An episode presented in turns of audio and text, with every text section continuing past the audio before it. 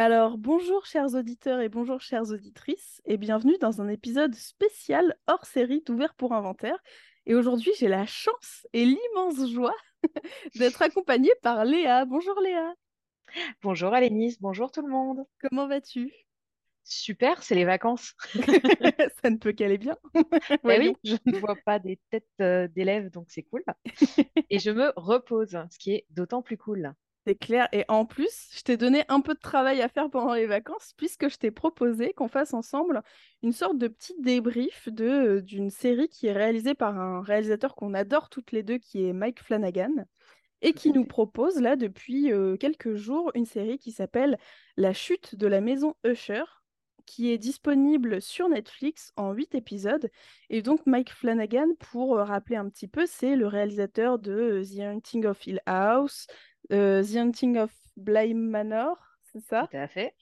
Euh, Jessie, enfin voilà, plein de séries et plein de films euh, qu'on aime beaucoup. Et donc évidemment, j'ai tout de suite Et pensé à moi aussi. toi. Oui, mais bon, parlons de celles qu'on aime beaucoup. Euh, D'accord.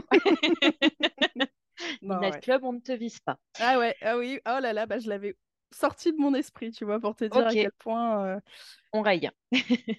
Mais pour autant, donc, c'est une série dans laquelle on retrouve un casting qu'on a l'habitude d'avoir dans euh, ces autres séries. euh, euh, d'ailleurs, toutes ces autres séries, hein, parce qu'il y a vraiment un petit mélange un peu de tout ce qu'il a fait. Mhm. Et donc, La chute de la maison Usher, c'est une adaptation de la nouvelle fantastique d'Edgar Allan Poe, que personnellement, je n'ai pas lu pour l'instant. Moi non plus. C'est dans la liste. Beaucoup de listes. Moi, je, je- je me suis dit que j'allais sûrement la lire euh, quand j'aurais fini le dernier épisode de la série, histoire de pas Ouais. me spoiler, tu vois, les trucs un peu... euh, Bah non. Voilà, non, ce serait dommage. Et puis, il faut attendre le bon vieux novembre pluvieux avec, euh, avec une tasse de thé et le tonnerre euh, en fond sonore, je pense. Je suis complètement d'accord avec toi. Euh, donc, euh, c'est bien parce que du coup, on a euh, potentiellement huit enregistrements à faire, donc on sera au mois de Oui, novembre d'ici là. si la Terre le veut bien.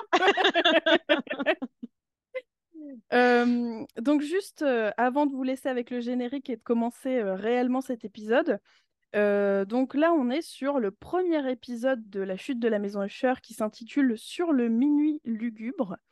Et qu'est-ce que je voulais dire? Ah oui, et on va spoiler tout l'épisode. Du coup, tout le premier épisode, on va en parler. On va parler des personnages, de nos théories, euh, tout ça, tout ça. Donc, euh, donc voilà, c'est parti? C'est parti. Yes!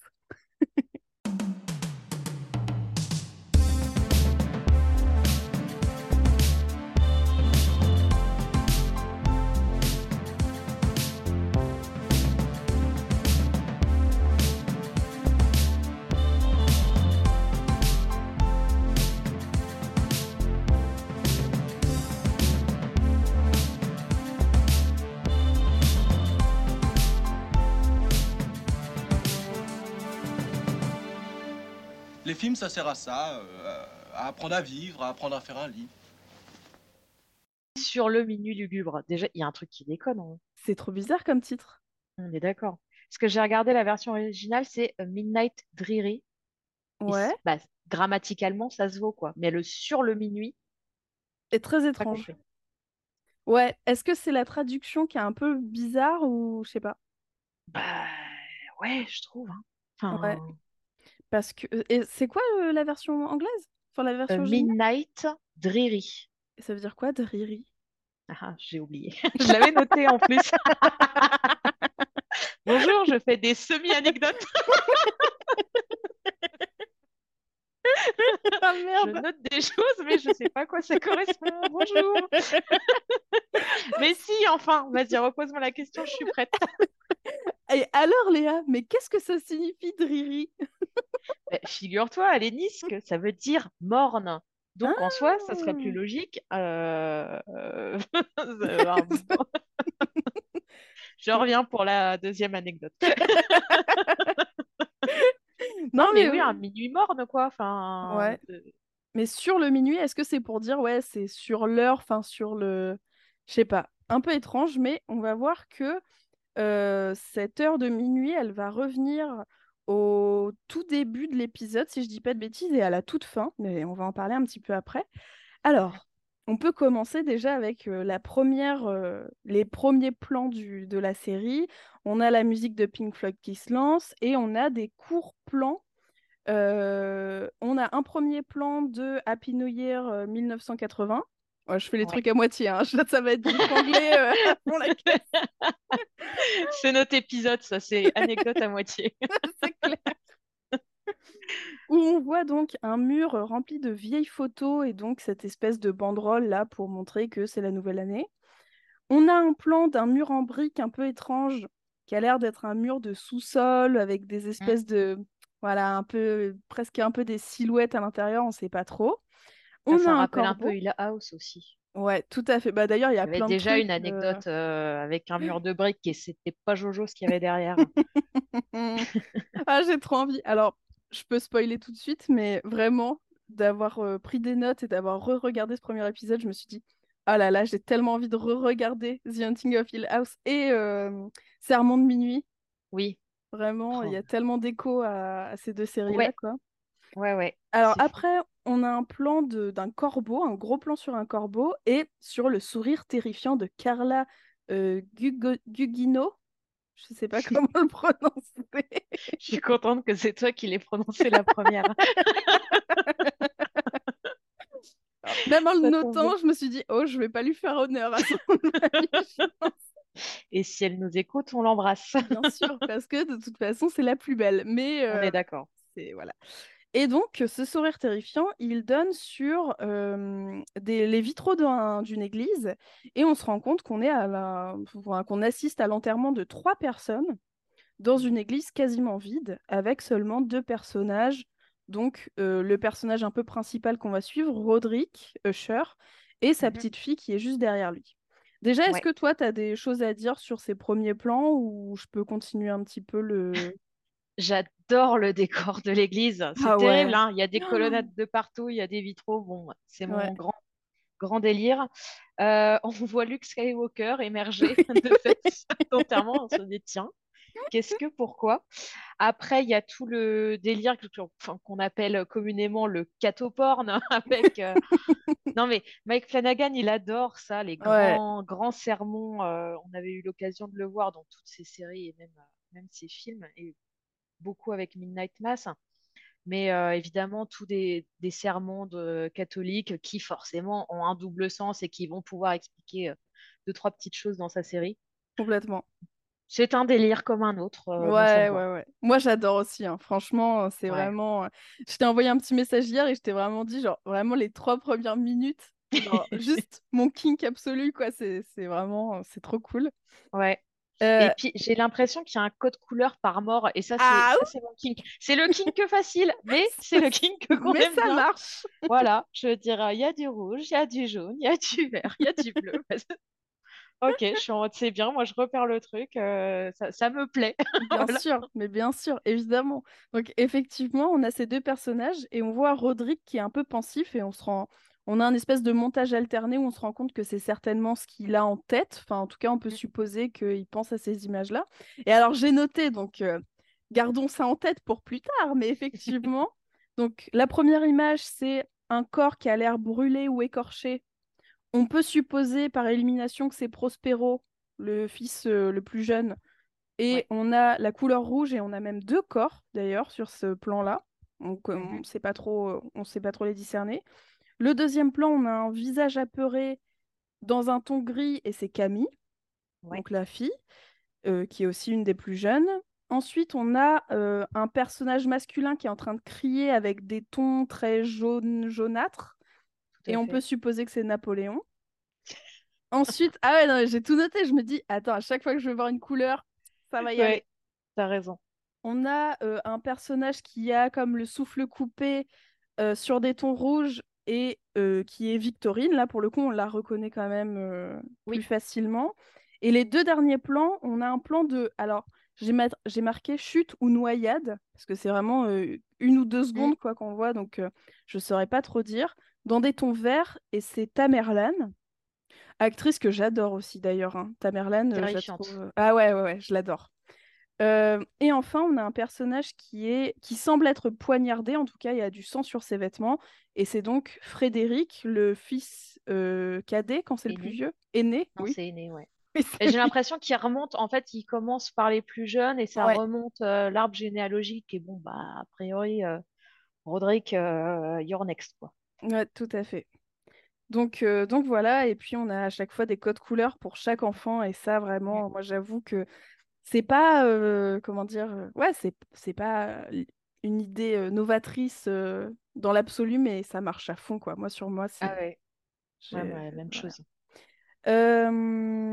Et on a donc de l'autre côté, donc dans cette église, ceux qui restent en fait comme un peu mmh. des suspects potentiels. Donc on a Roderick, on a sa sœur Madeleine, on a sa nouvelle femme Juno. Et on a son associé Luke Skywalker. faut ce qu'il faut, il fallait arrondir les fins de mois. Ça.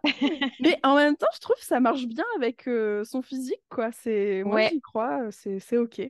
Est-ce qu'il t'a pas fait penser un petit peu à Eric Dupont-Moretti dans le look? Ah, j'y ai pas pensé. J'avoue, j'ai pas. Écoute, je l'ai vu à l'écran, j'ai dit merde. Ah ouais?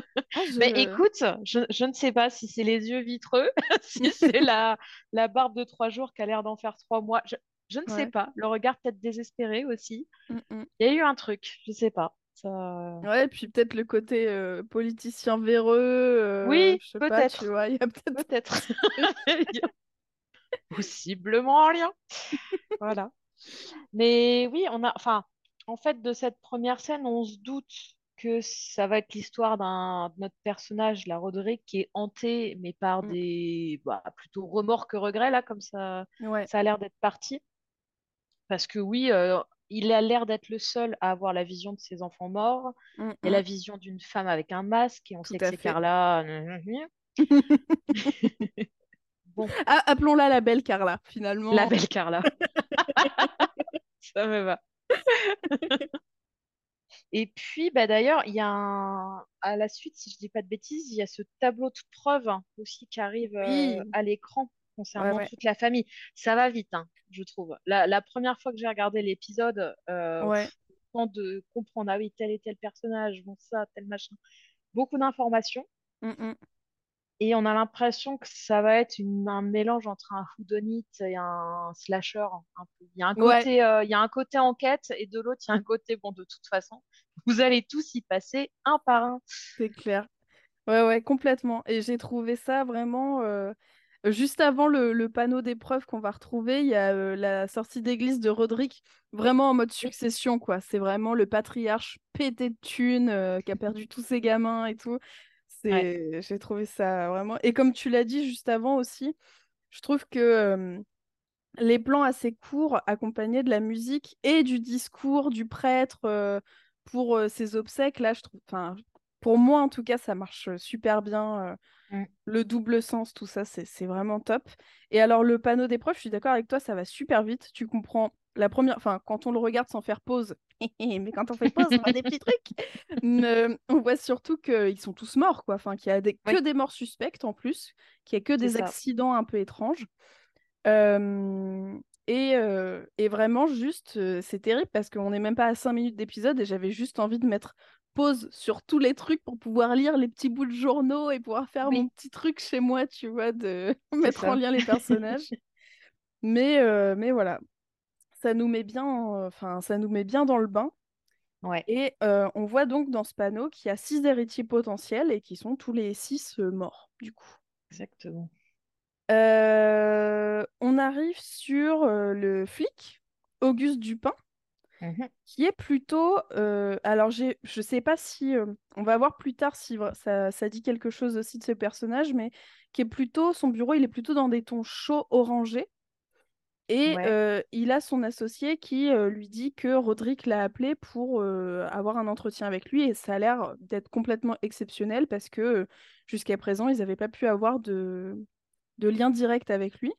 Mmh et même lorsqu'il arrive chez Roderick, alors on va voir que c'est pas chez Roderick, mais chez sa mère, mais on, en parle juste après. Il arrive dans un taxi aussi jaune, jaune orangé. Donc, ça on a l'impression qu'il y a un peu. Une dichotomie des couleurs avec les couleurs plutôt chaudes du côté du flic et très froides, très lugubres du côté de la famille Usher, quoi. Ouais, ouais, ouais, tout à fait. Alors, je crois qu'il est il a, l'air d'être flic ou procureur, enfin je sais pas trop, parce qu'à un moment on le voit à la barre, donc je me dis bon, il doit, doit être avocat ou, ou procureur ou que sais-je. Mm. Mais effectivement, il a un tableau de preuves euh, comme si, euh, comme si c'était le vieux flic à la retraite euh, qui pourchassait le grand mania de la finance. Quoi. Donc, ouais. à voir. Complètement. À voir Auguste Dupin. On dirait vraiment un personnage de, tu sais, du jeu là où tu dois trouver le coupable euh, de Cluedo, quoi. C'est vraiment. Euh, Dans le taxi avec son trombone. Non, ça, de toute façon, ça serait avec la petite pochette là de tissu qu'il a, euh, qu'il a sur son costume et, qui le rend si distingué. Tout le le sait. Donc il se rend chez Roderick, mais pas chez Roderick dans sa maison habituelle, puisqu'il se retrouve devant une maison abandonnée. Euh, le soir, il y a du tonnerre. on est vraiment dans cette atmosphère-là. Tout ce qu'il faut. Et d'ailleurs, une maison qui m'a fait beaucoup penser à celle de l'Halloween de Carpenter, un peu. Ouais. Voilà. Enfin, en tout cas ce style-là, mais bon, je pense que c'est le côté un peu film d'horreur, film de d'Halloween, tout ça, quoi. Oui, oui, Bah, c'est les vieilles maisons avec les fenêtres condamnées, les murs euh, délabrés. En fait, quand j'ai vu la maison, je me suis dit, ah super, ça c'est Edgar Allan Poe. Alors qu'en soi, je n'ai jamais lu Edgar Allan Poe, c'est vrai. Mais c'est le stéréotype, enfin, c'est ce que tu pourrais attendre de ce, de ce genre de nouvelles hein, concernant cet auteur. Je suis complètement d'accord. Et en plus, bah, on sait du coup, si on, enfin, quand on connaît un peu Mike Flanagan, on sait que les lieux ont une importance particulière euh, mm. dans ses récits. Et les maisons, encore plus, ou les manoirs, ou enfin voilà, les lieux de vie. Et donc, on arrive dans une maison complètement délabrée.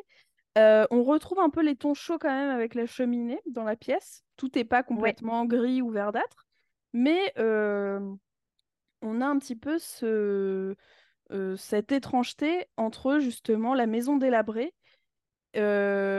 Roderick qui est en pyjama, alors que lui qui est toujours habillé, enfin voilà, de façon impeccable, mais à côté de ça, il a quand même euh, son cognac qui coûte des millions et des millions et des milliers et des je sais pas combien exactement, je me souviens plus, je l'ai pas noté.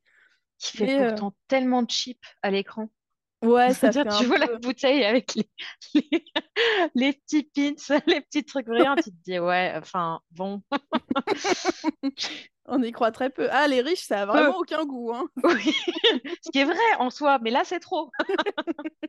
non, mais je comprends le principe. Hein. C'est une façon de présenter Roderick et le rapport qu'il a à sa richesse. En fait, c'est sa première ligne de dialogue. Donc, on comprend qu'effectivement, gros mania euh, euh, de la finance. Alors, on comprend que c'est euh, produit pharmaceutique, mais il, se... Voilà, il se définit par la richesse que sa famille a engrangée ces dernières années.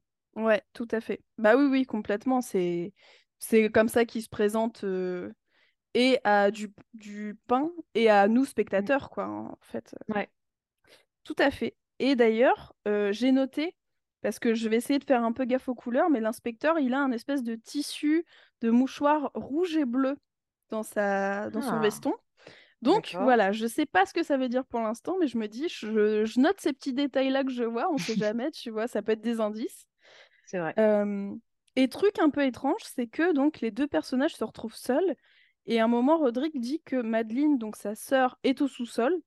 Hyper étrange, enfin hyper bizarre. je ne sais pas dans quel état est Madeleine. Voilà, on, est vraiment... on est d'accord. bon.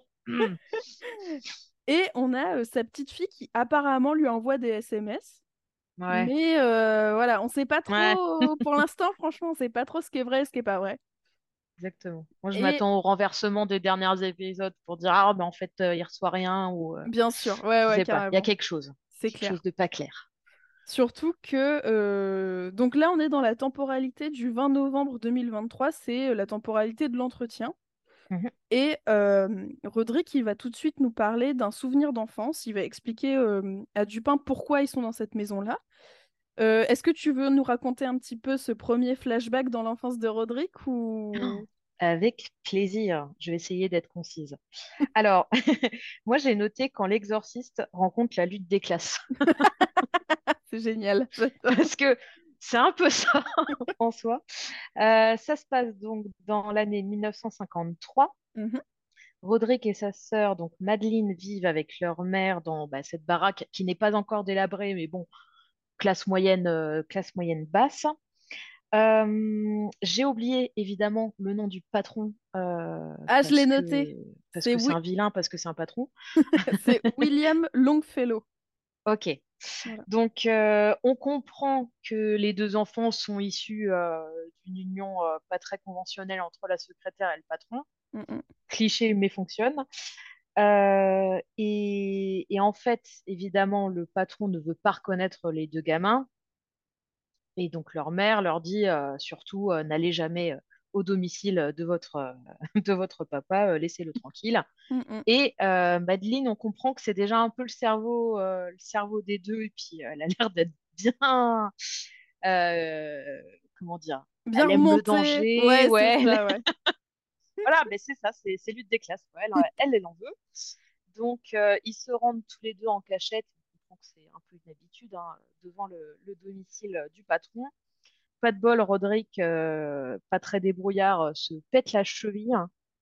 Mhm. En plus, enfin, toujours dans cette idée de un peu de catoporne, hein, je suis désolée, mais il a presque un stigmate sur les pieds. Ouais, ouais, ouais, Ça va, quoi.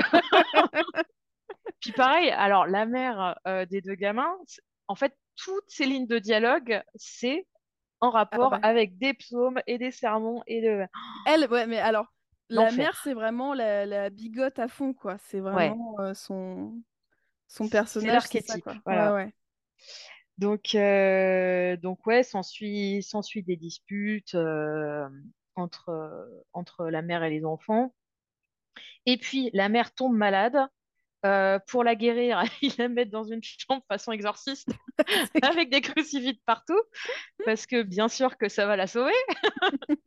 Puis spoiler, bah, ça la sauve pas parce qu'il semblerait qu'elle meure, mais il semblerait parce que donc euh, j'ai pas trop compris pourquoi, mais ils veulent pas faire venir les flics parce qu'elle doit pas être embaumée. Alors je ne sais pas pourquoi elle doit pas être embaumée, ça doit être un Ouais, j'imagine que c'est un truc euh, religieux, spirituel euh, venant d'elle, parce que peut-être qu'il y a une question d'être aussi, euh, d'avoir, merde, comment on appelle ça? Le médecin légiste, tu vois, pour savoir pourquoi elle est ah morte, tout ça. Donc c'est peut-être une question de pas toucher son corps, quoi. Enfin, oui, oui, c'est vrai qu'en plus elle nous fait tout un laïus sur le corps, c'est sacré, donc il faut pas se guérir, tout ça, tout ça. Mmh. Et donc, euh, ils décident, comme des adolescents euh, normalement constitués, euh, de l'enterrer dans le jardin, à défaut du chien, qu'ils n'ont pas. Et... et pas de bol pour eux, parce que au beau milieu de la nuit, donc avec moult tempêtes et éclairs et tonnerres, ils se rendent compte que bah, maman a foutu le camp. ce qui est dommage hein, parce qu'elle était six pieds sous terre. Et, ah, j'ai adoré cette scène. J'ai adoré cette scène parce qu'il la cherche dans la maison. On s'attend logiquement à un jump scare parce que c'est, enfin voilà, il pleut, il fait noir, donc euh, évidemment qu'ils vont vouloir nous faire sursauter et ils nous font pas sursauter. Mm, mm. Et ça, j'adore chez Mike Flanagan parce que voilà, il va, il va pas vers le jump scare facile. Mm. En fait, on voit la silhouette de la mer, mais on la voit en plus. Enfin, c'est c'est étrange parce que on voit d'abord l'éclair et en fait au moment où la caméra passe au second plan, eh ben on voit subrepticement une petite silhouette dans un coin, mais on ne sait pas forcément si oui ou non on l'a vu, si c'est euh, une impression sur la rétine. Et oh là là, ça c'est génial.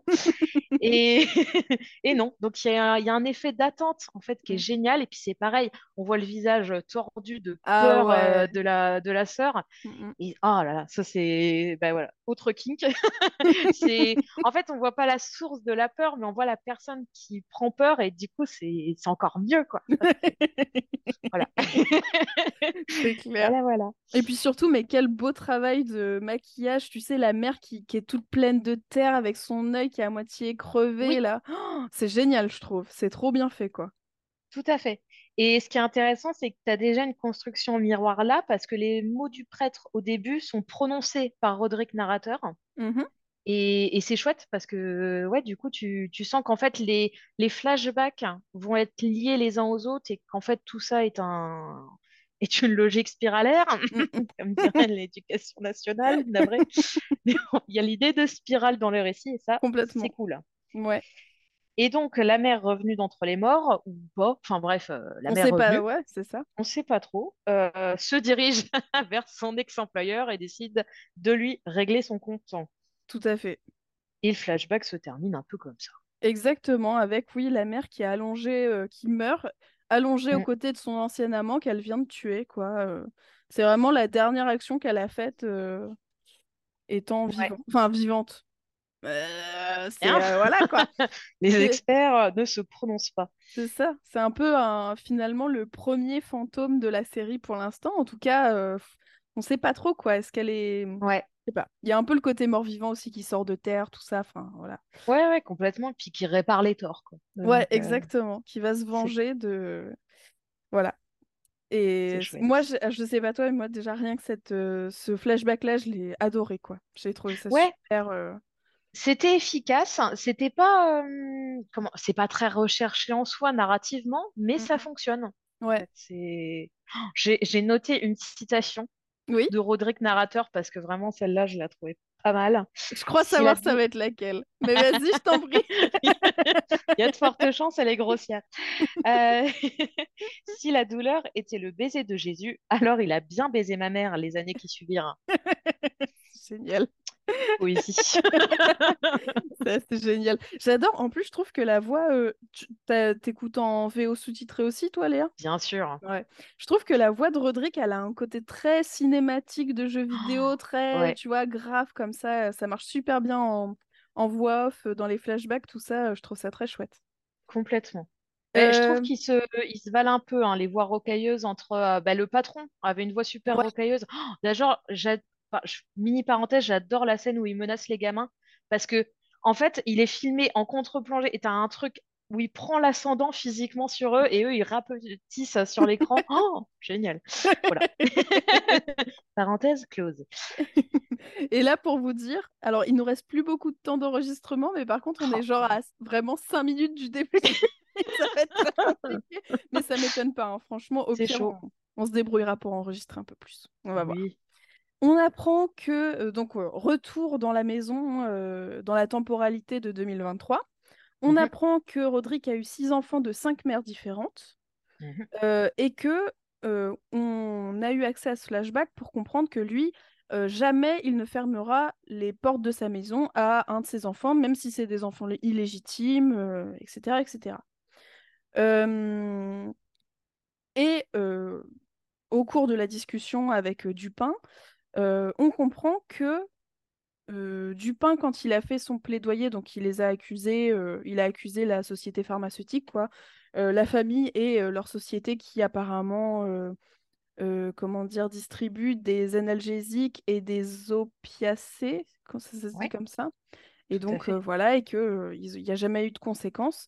Et cette scène de tribunal, euh, Roderick explique que c'est la dernière fois qu'il a vu tous ses enfants réunis dans une même pièce et que depuis, voilà, c'était vraiment le dernier moment en, famille qu'ils ont passé. On va voir que c'était un moment folklorique.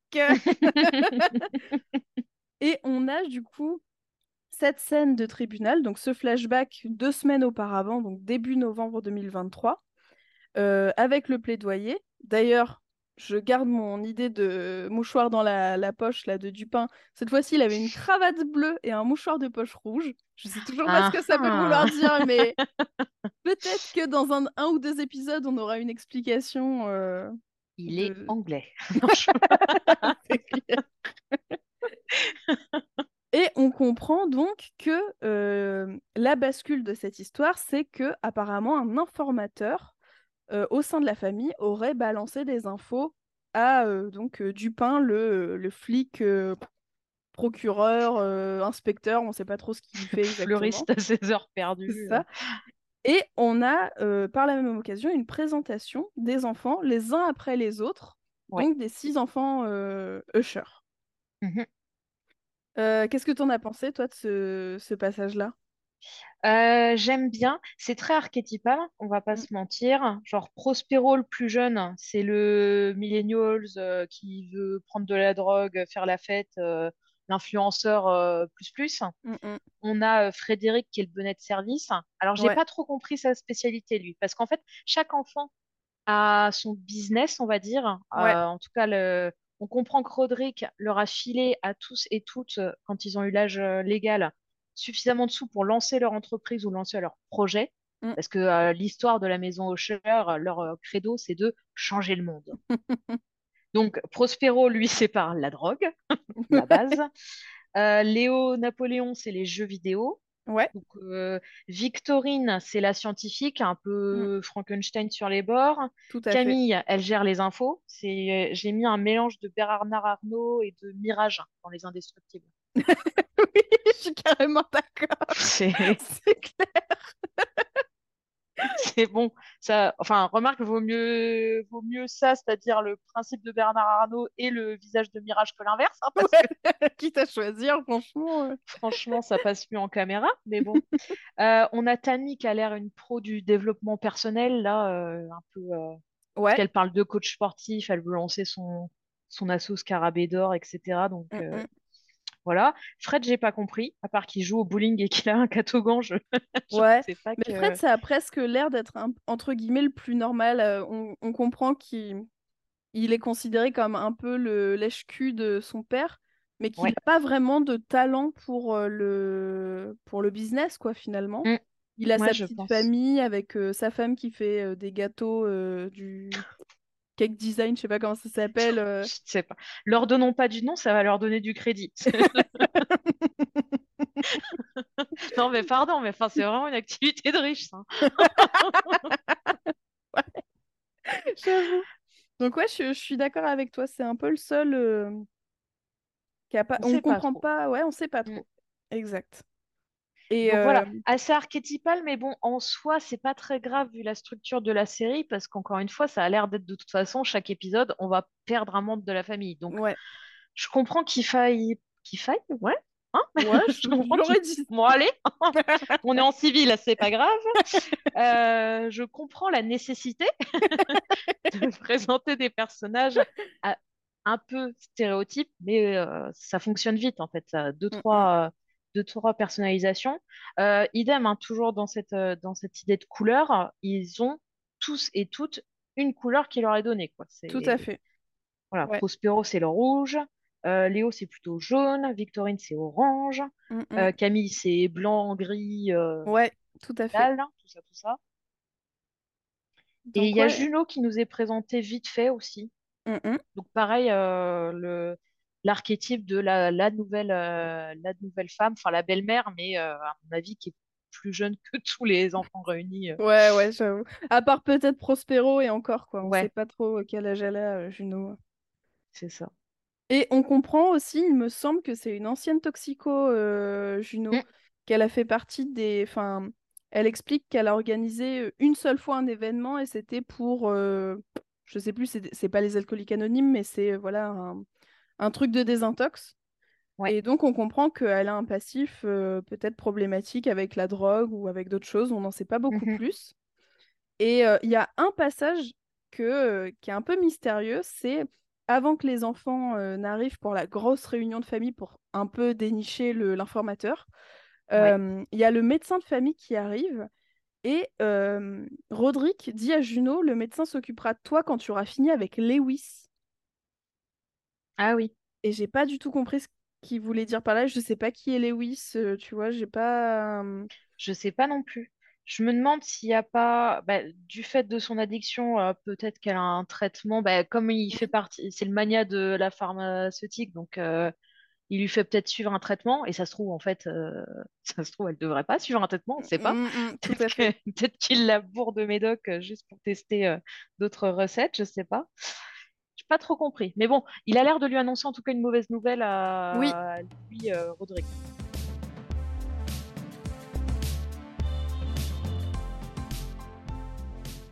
Du coup, pour reprendre, donc on était à la préparation de ce, ce fameux euh, repas de famille mhm. imposé par le père, et on disait que euh, le comment dire le médecin de famille Donaldson, je crois, ça doit être ça son nom, euh, il est un peu étrange et il vient annoncer une nouvelle qui a pas l'air d'être une super nouvelle à Roderick. Ouais. Et euh, mais on, pour l'instant, on sait pas trop ce que c'est. Est-ce que toi, tu as déjà des pistes de ce que ça pourrait être ou pas? Bah oui. non, mais genre, il vous reste deux mois à vivre, réglez vos affaires familiales à SAP. ouais, je suis d'accord. J'étais sur ça aussi, ou, même sur un truc, genre vous avez une, tu sais, une, maladie euh, qui te fait avoir des, hum, Mince, je trouve pas mes mots. Des illusions, là, comment on appelle ah, ça Des hallucinations. Des hallucinations, exactement. Ah bah complètement. Puis bon, bah pareil, hein, euh, gérant d'une énorme industrie euh, de santé, donc à mon avis, il s'est empoisonné lui-même avec les merdes qu'il a vendues. Complètement. mais oui, je pense qu'il y a un truc. Bah déjà, il se présente vers ce qui semblerait être son pire ennemi. Hein. Auguste Dupin, ils ont l'air d'avoir un, un historique. Hein. Déjà, présente en pyjama. Le mec a mm. plus rien à foutre. Euh, il dit qu'il va tout avouer. Il a perdu tout le monde. Donc oui, à mon avis, euh, maladie incurable ou, que sais-je. Ouais, ouais, ouais, tout à fait. Surtout qu'on va voir euh, là dans peu de temps qu'il y a quand même un aspect bah, fantastique, justement. Un mhm. aspect un peu irréel, irrationnel qui va arriver doucement mais sûrement. Et après la venue de ce médecin, on a Prospero qui vient proposer sa première entreprise. Peut-on vraiment l'appeler comme ça Il propose donc à son père d'ouvrir des boîtes de nuit à travers le monde. Euh, mais attention, pas n'importe quelle boîte de nuit, puisqu'il s'agit de boîtes de nuit euh, de gros riches, très privilégiés. Et voilà, c'est ils vendent l'expérience finalement. C'est ça, avec un grand E. C'est ça. Ce qui ne plaît pas du euh. tout ni à Madeleine euh, ni à euh, Roderick. Ce qui est un signe bon, bah, de santé mentale, hein. au moins, on ne peut pas leur retirer. Non, mais effectivement, c'est en même temps, c'est ouais, c'est tout le stéréotype de l'influenceur qui vient, enfin, qui invente des lieux. Alors, je sais plus comment on dit, c'est des lieux éphémères, c'est ça, qui seraient pas. Mmh, mmh. Bon, qui serait réservé qu'à une cliente très, très, très, une clientèle euh, très, très élitiste. Mm, mm. Mais euh, oui, Rodrigue résume ça euh, en disant bah non, on va pas ouvrir des bars à pipe et. c'est clair. et bah, ça s'entend. Franchement, c'est vraiment comme ça qu'il le présente en plus. Enfin, ouais. c'est c'est glauque quoi. Complètement. Mais alors, ce que je trouve un peu étrange, et je sais pas si Prospero il est tant aussi imbuvable qu'il en a l'air pour l'instant, c'est qu'il a mmh pas l'air d'y mettre vraiment du sien pour présenter son truc. Enfin, je sais pas comment l'expliquer. Peut-être que c'est qu'une impression, mais voilà, il a pas l'air à fond dans son projet. Du coup, je me demande est-ce qu'il fait ça pour juste leur proposer un, enfin voilà, ou pour même que qu'il refuse, je sais pas trop en fait. Je sais pas. En fait, j'ai l'impression dans ce qui nous est donné à voir de la famille que les les plus jeunes ont grandi dans cet environnement-là, donc ils sont mm. quelque part très blasés. Ouais. J'ai pas l'impression qu'il y ait grand-chose qui leur tienne à cœur. Napoléon, c'est pareil, hein. les, les, deux, trois scènes où on le voit, c'est le blasé de base, quoi. Complètement. Euh, ouais. Je sais pas si ça fait partie de leur, euh, leur personnage, si s'ils sont autre chose, s'il y a quelque chose qui se cache derrière, si mm. Prospero il lance ça, mais qu'en fait c'est lui la taupe ou l'informateur, donc euh, Peut-être qu'il n'a pas vraiment pensé à un business plan parce qu'il veut faire tomber tout le monde. Mm, mm. Ouais. À voir. C'est vrai que ce serait la bonne. Euh, euh, ce serait un bon suspect pour ça, c'est que lui, pour l'instant, il n'a pas encore vraiment de billes dans euh, cette structure familiale-là, même si évidemment il a déjà le nom et certainement le toute la. Enfin, toutes les l'argent, toutes les... les privilèges qui vont avec. Exactement, ouais, mm. c'est ça. Tout à fait. Ensuite, alors je sais pas si tu voulais dire quelque chose de plus sur cet échange. Le bar est magnifique. c'est vrai. Après l'église, c'est magnifique. Mais ce bar, je le veux chez moi quand j'aurai un manoir, c'est-à-dire jamais. Mais euh, un mélange d'art déco, de gothique. De... Oh là là, qu'est-ce que c'est beau. bon, ça transpire le fric, hein, mais c'est beau. Euh, j'avais un peu des Shining Vibes, je trouve, sur ce bar parce que. Euh, on a Carla qui fait une petite apparition. Mm, mm. Et ça rappelle beaucoup, bah oui, le barmaid et Jack dans, Shining. Et comme Mike Flanagan a réalisé la suite Doctor Sleep, hein, je trouve mm. ça amusant. Complètement. Ouais, je suis tout à fait d'accord. Il y a vraiment et une vraie anecdote. il n'y avait pas de moitié d'anecdote cette fois-ci. Bah, et puis en plus, euh, Mike Flanagan, il est quand même bien bien fan de Stephen King. Euh. Là, j'ai, enfin, j'écoute euh, le... un podcast sur Stephen King. Bref, Et apparemment, il aurait demandé les droits pour adapter en série La Tour Sombre. Non, je sais plus c'est quoi. Mais oui. Ouais, c'est ça. Oui, oui, tout à fait. Donc vraiment, je pense qu'il y a, enfin, il est vraiment fan fan et ça m'étonnerait pas du tout qu'il pioche dans cet univers-là pour faire ses, propres films, quoi. Ah, ça lui va bien. Ouais, carrément. Moi, j'aime bien. J'aime bien les deux. J'aime bien Stephen King et j'aime bien euh, Mike Flanagan. Mais moi aussi, j'adore Stephen King. J'en ai rien à foutre que la moitié de ses histoires se passent dans le Maine. Ça m'est égal. oui, le décor ne change pas et en même temps, c'est pas vraiment le. C'est pas là-dessus qu'on va retenir euh, Stephen King, quoi. c'est pas sur sa description du Maine. c'est clair. Alors, on a l'arrivée des convives à table avec, attention, encore une fois un kink. Décidément, il y en a vraiment beaucoup dans ce premier épisode.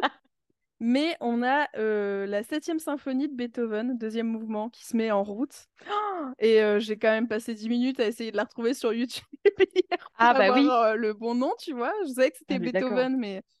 Et c'est vraiment... Alors moi, ça, cette musique-là, tu... c'est fini, quoi. c'est vraiment mon... Et voilà, c'est un bonheur à écouter. Et donc, on a les convives qui arrivent à table. D'ailleurs, comme tous les riches, finalement, on les voit jamais manger. Ben non. tu vois, c'est vraiment euh, voilà. On leur, euh, à un moment, ils ont un millefeuille ou un opéra en dessert. On voit un plat passer, ouais, mais, on ne les euh, voit pas manger parce qu'ils n'en ont pas besoin. Ils n'ont pas d'âme. Il n'y a rien à nourrir sur ces corps. Tout simplement. Enfin, je veux dire, je sais pas pourquoi les gens cherchent des nuances. Hein. Aïe, aïe, Et on a donc Pim, l'avocat, donc euh, Luke Skywalker, qui distribue des contrats un peu mystérieux. Et j'avoue qu'il il euh, colle une petite baffe à Tamerlan. Euh, tu sais, vraiment, il la bully comme une enfant. J'ai vraiment un peu ri. J'ai fait.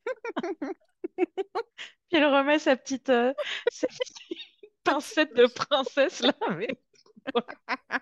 C'est génial. Oh là là. Et donc, on a euh, Madeleine qui va menacer de mort l'informateur. Et on a Roderick qui va, euh, comment dire, euh, proposer 50 millions de dollars à celui ou celle. très précisément. 59 Eh ouais. Ah ouais, c'est vrai? Ouais, ça m'a étonné aussi, mais. Ah, trop étrange. Ah bah écoute, ok. Franchement, enfin, pété de thune comme il est arrondi à 60, quoi. c'est clair. ok. Donc, euh, bref, il propose énormément d'argent à mmh. celui ou celle qui trouvera donc euh, l'informateur au sein de la famille. Donc finalement, cette réunion de famille, vraiment, elle est euh, nulle à chier. Hein, Mais c'est pour ça qu'ils n'ont pas mangé. Je peux dire, tu arrives à l'entrée, papy te dit, bon, bah clairement, je veux ta tête. D'ailleurs, Madeleine a cette formulation formidable. Alors, pas un muscle du visage ne bouge, évidemment, quand elle dit ça. Neutralized like dead.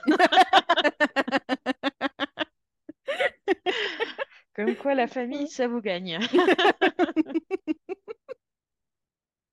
ouais. Moi, je, je sais pas toi, mais euh, je les aime déjà bien, ces membres de la famille, tu vois. Enfin, je sais pas.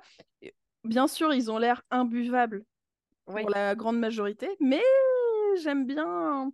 J'aime bien leur. Pour l'instant, ils ont été présentés très succinctement, mais j'ai envie mmh d'en apprendre plus, quoi. J'ai envie de savoir un peu. Euh. C'est vrai. Moi, j'ai très envie de voir comment ils vont mourir. bah, on nous le vend, c'est-à-dire qu'il y a un petit effet d'annonce.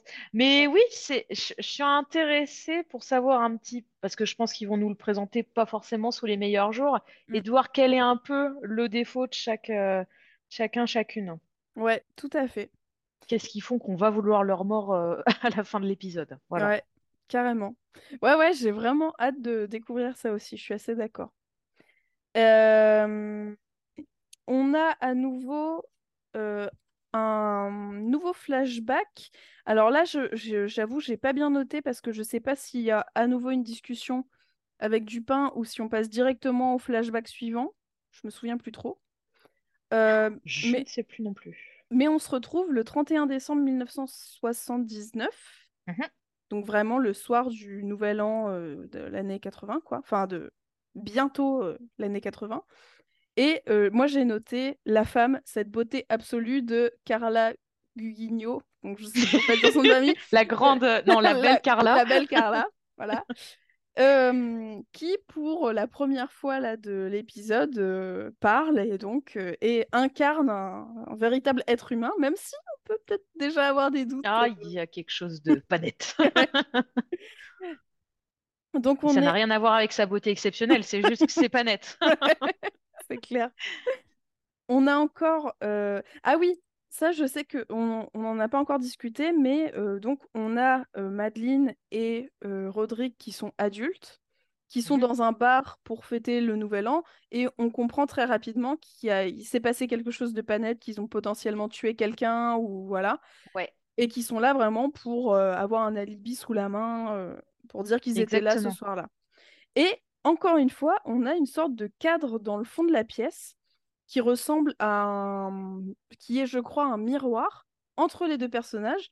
Et il y a beaucoup de plans depuis le début où on a souvent soit un portrait, soit un miroir un peu flou dans le fond des, des pièces près des personnages. Donc euh, voilà, j'ai trouvé ça euh, assez joliment euh, présenté, tu vois, esthétiquement, de, de le foutre là. voilà. Mmh et du coup, comme je le disais, il demande à donc la très douce et belle Carla si son bar est nouveau. Et c'est un petit peu mystérieux. Elle dit que oui, oui, il n'y a pas grand monde, mais après minuit, ça commence à s'animer. oui. En plus, un très beau vitrail avec un chat noir. Enfin, bref, c'est vraiment un truc où il y a vraiment des esprits ou des trucs chelous, quoi. Elle a un corbeau empaillé au-dessus au d'elle. Bon. Je l'ai même pas vu. Il y a quelque chose. Donc voilà, on sent bien que ce bar, il est pas tout à fait, pas tout à fait net, quoi. Non, non, non, c'est clair.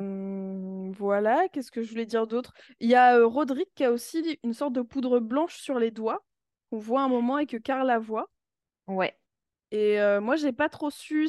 je me demande encore un peu ce que ça peut être. quoi. Est-ce que c'est de la, de la coke, de la craie, de la. Je sais pas, tu bah, vois. au début, je me suis dit que c'était de la coke, d'autant mmh. qu'elle fait une remarque pour dire Ah, bah ça vous avez passé un bon début de soirée. Ouais. À mon avis, c'est un alibi de coke.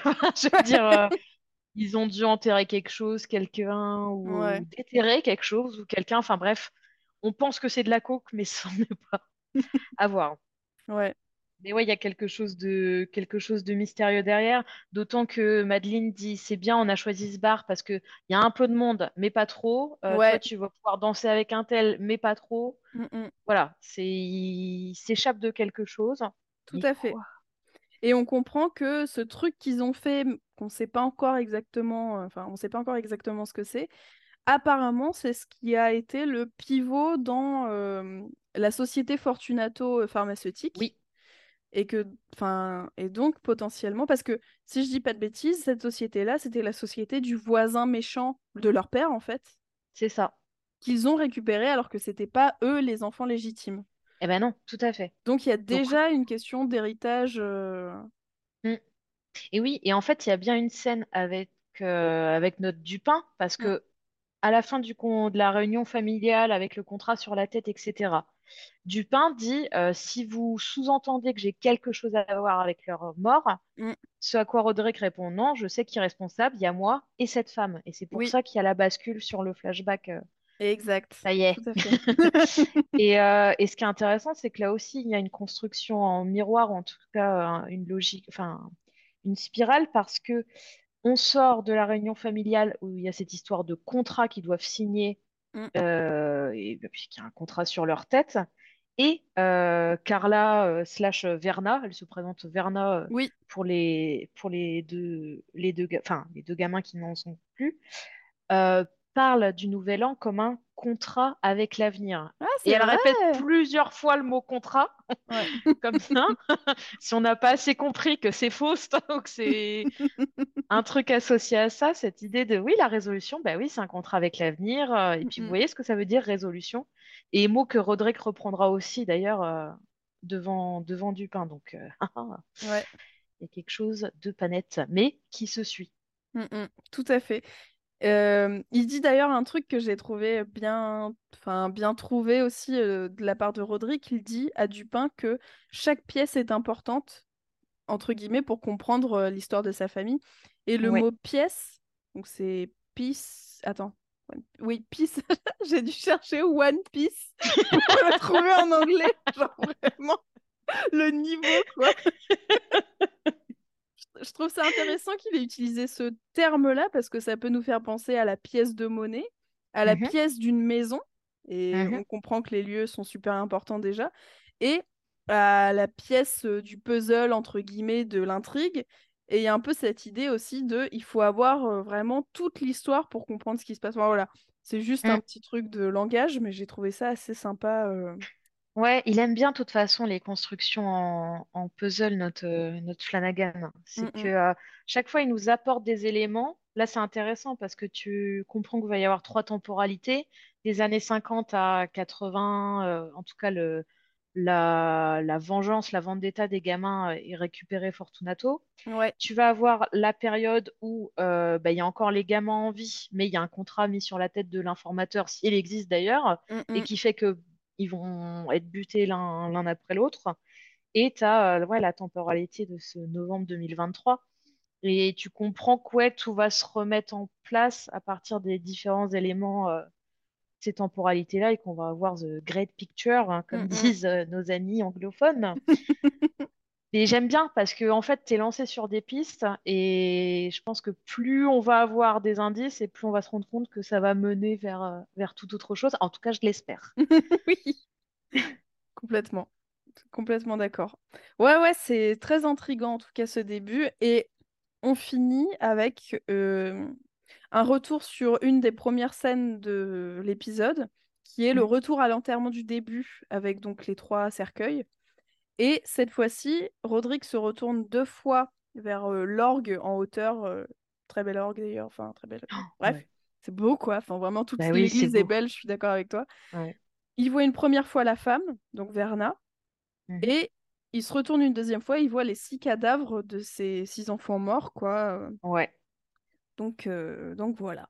C'est, j'ai trouvé ça aussi, enfin, j'ai trouvé ça esthétiquement très beau aussi de les voir là. C'est assez Mhm. spectaculaire, quoi, comme, euh, comme truc. Donc, euh. Mm, Et euh, finalement, il sort de l'église pour se rendre dans sa voiture et il voit une sorte de bouffon, enfin, de clown un peu terrifiant, mais ouais, avec les espèces, l'espèce de petit chapeau, on dirait un bouffon. Mm. Il s'évanouit, il a le, il saigne du nez, il s'évanouit et il voit un corbeau. Madeleine demande à Pym, donc l'avocat, de n'appeler que Donaldson, donc que le médecin Ouais. de famille, de pas d'autres médecins, et euh, évidemment de le, comment dire, euh, de tout mettre en sécurité maximale, etc. Et Roderick dit un truc du style, euh, c'est le moment, quoi. Ouais. Il est temps où c'est le moment, Ouais. effectivement. Et alors, encore une fois, j'ai rien lu d'Edgar Allan Poe, mais je sais qu'un de ses poèmes les plus célèbres, c'était Le Corbeau. Mm, mm. Et, et oui, à mon avis, il y a, il y a quelque chose derrière. Ça se trouve, c'est Verna, hein. C'est Verna le corbeau. Enfin, c'est pas trop. Il y a, il y a quelque chose, il y a quelque chose d'étrange. Mais en tout cas, euh, ce corbeau, on le voit au début de l'épisode, on le voit au milieu quand il est jeune dans ce bar. Il a Mm. déjà un corbeau qui lui surplombe. Et là, bah, c'est pareil, il y a un corbeau qui lui surplombe. Ouais. Bon, allégorie de la mort, de la maladie, de la vieillesse, je, je ne sais. Mm, mm. Toujours est-il que c'est mystérieux. Euh, oui. Ouais, tout à fait. Tu voulais ajouter quelque chose sur la fin de l'épisode? Euh, une question Ouais. ouverte. Pour toi, Carla slash Verna, c'est quoi ou c'est qui? Ah, c'est une super bonne question. Lançons Bah, tout de suite les paris. alors, de ce qu'on connaît d'elle pour l'instant, c'est une entité, euh, pour moi, c'est une entité un peu démoniaque. Enfin, tu vois, il y a ce Mhm. côté contrat avec le diable, euh, surtout pour devenir ultra riche ou ce genre de, de Ouais. trucs-là, tu vois. Donc, je la vois un peu comme euh, la malédiction qui va le suivre pendant des décennies jusqu'à sa mort. Ouais. Euh, mais, enfin voilà, je la vois vraiment comme une entité, comment dire, ouais, un truc.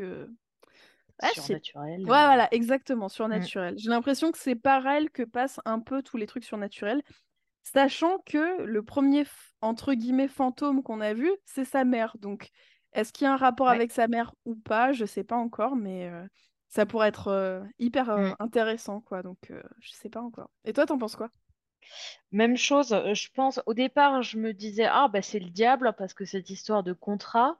Mm, mm. en même temps, ça peut être aussi une sorte d'allégorie de la mort qui le suit. Donc, hmm, à voir. Ou la vengeance, hein, tout simplement. Une Ouais, figure vengeresse. euh, Je ne sais pas. À voir. Mais en tout cas, oui, il y a un côté, un côté mystique, ça c'est c'est évident. ouais, ouais, ouais.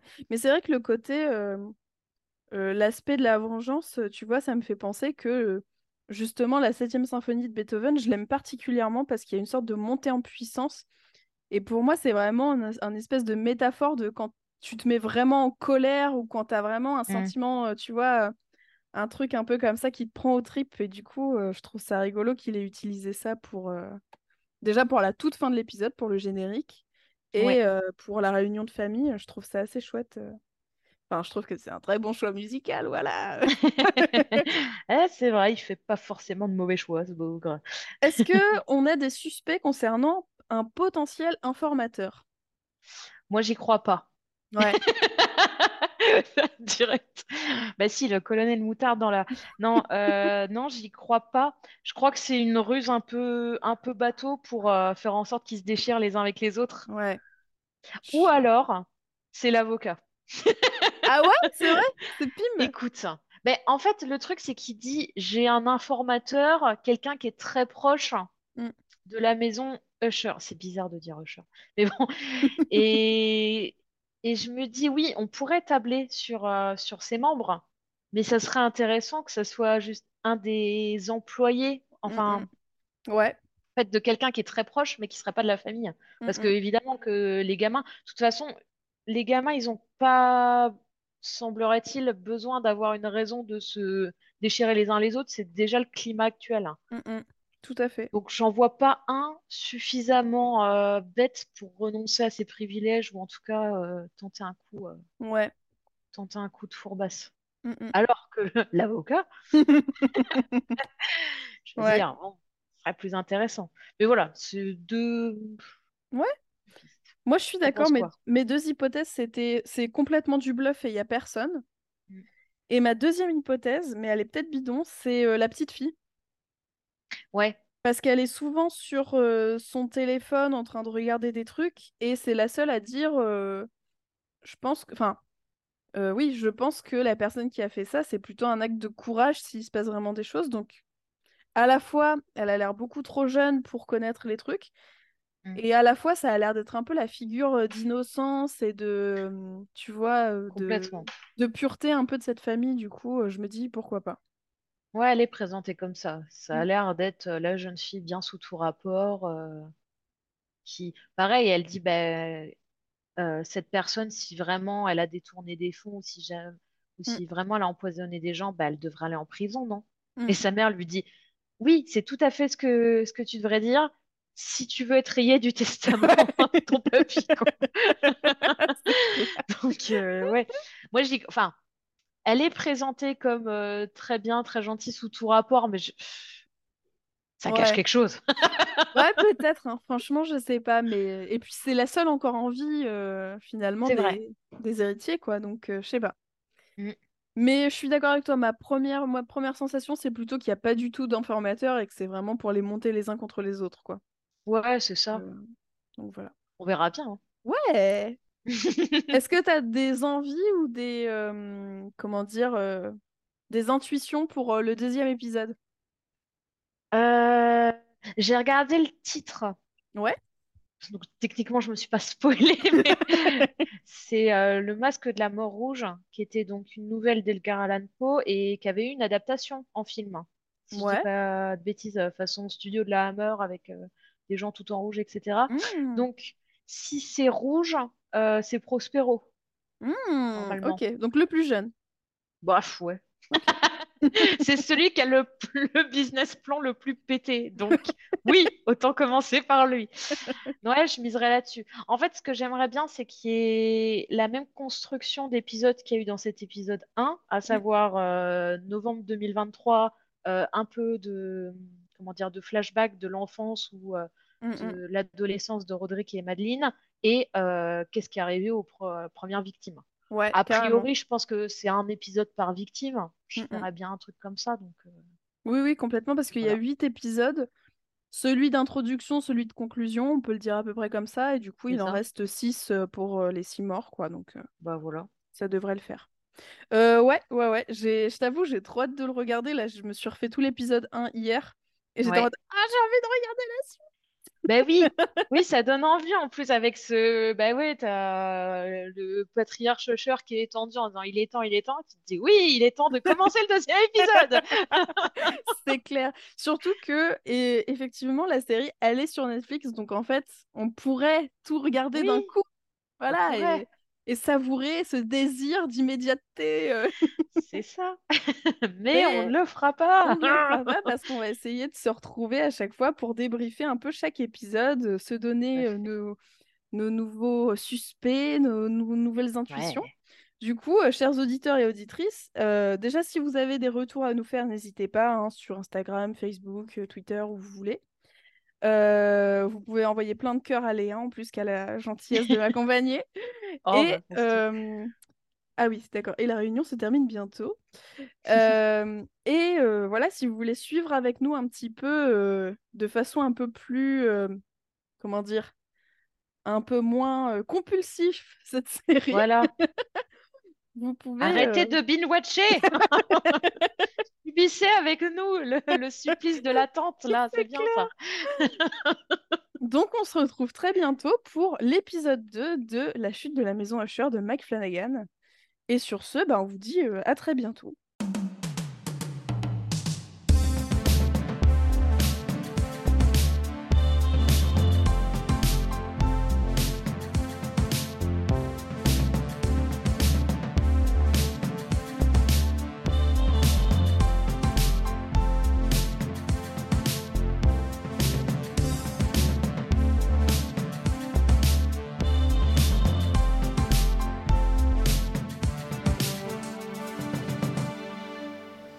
Ça sert à ça, euh, à apprendre à vivre, à apprendre à faire un lit.